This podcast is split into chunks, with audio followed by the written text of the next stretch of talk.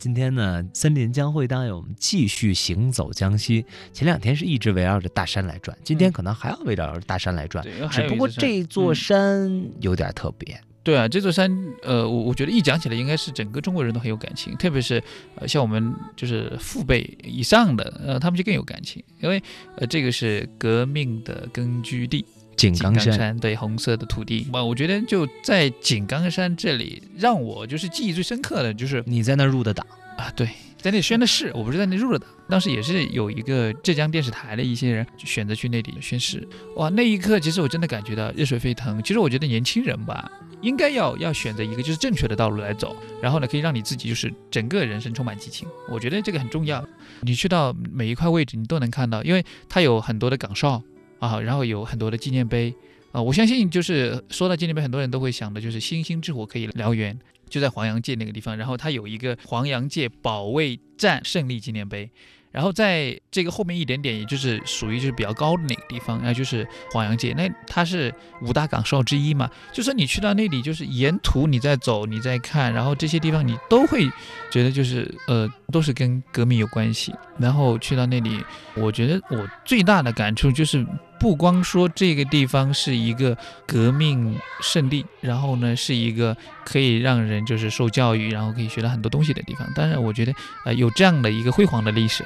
嗯，当然，在这里，它的山和水也是非常漂亮的。不知道各位还有没有记得，就是以前的人民币啊，那个那个就是几块钱的。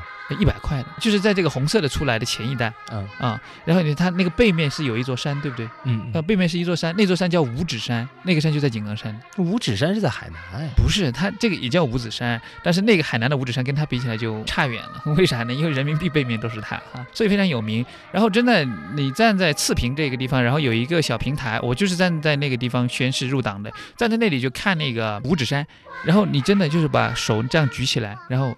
稍微往下弯一小点，就刚好就五个手指，嗯，真的非常的特别。然后你会去到那个地方以后，我们说实在话，你有讲到它有非常非常多的景点啊，然后都可以值得让你去去逛去走这样子。当然，好多地方都是我们说革命的遗址，然后呢有这个陈列馆、有纪念馆等等这些。当然，我觉得这一定要看。为什么？呃，其实现在有很多的年轻人，他们很少接触以前我们小时候有玩过的，就是就就想挂在胸前那些徽章。我们很少会会很少看到，对不对？但你去到那边，你都能看到，就是各个年代、各个时期啊，不同的，包括军服啊，然后徽章啊等这些。但如果说是可以的话，你可以去买一些后面制的，当然以前那些是没有的，然后可可以带回来做纪念。我觉得那个还是蛮有意义的，因为像我们这种年龄去，我们可以就就可以说用怀旧来形容。然后像呃后面的那些他没见到过，我觉得他应该去感受一下啊曾经的那种氛围。